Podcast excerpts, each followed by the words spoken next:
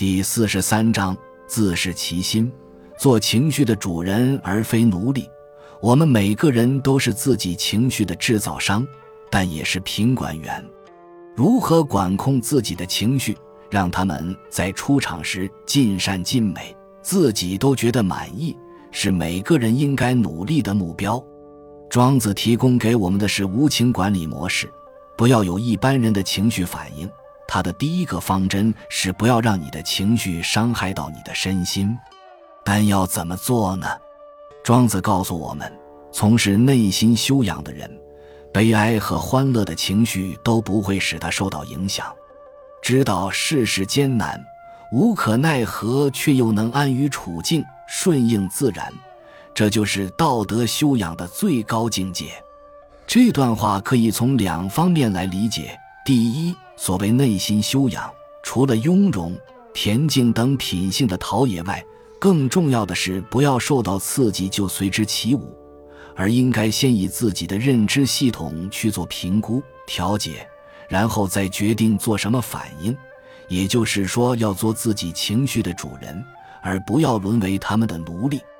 有一则关于佛陀的故事说，某日，佛陀行经一个村庄，村民对他说话很不客气，甚至口出秽言。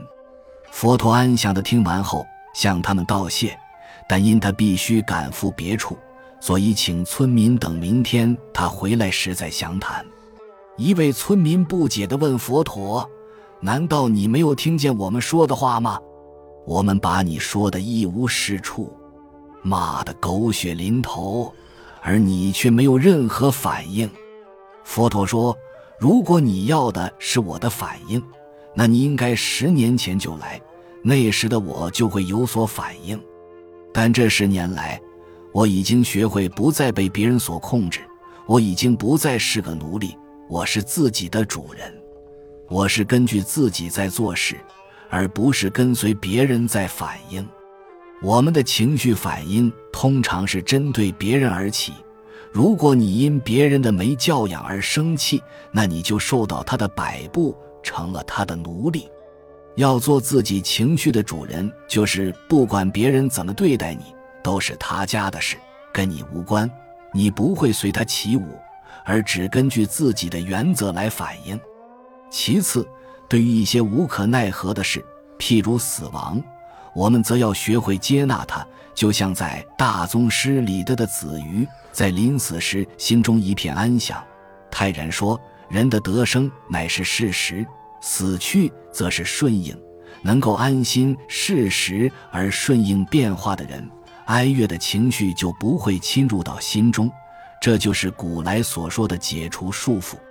那些不能自求解脱的人，是被外物束缚住了。不止死亡，人生还有很多不幸，也都是不可避免、无可奈何的。心理大师荣格说：“除非接纳它。”否则不能改变任何事，责怪不是解脱，而是压抑。譬如你生了一个残障的儿子，你要责怪谁？你越责怪，就越愤恨不平，但却无补于事。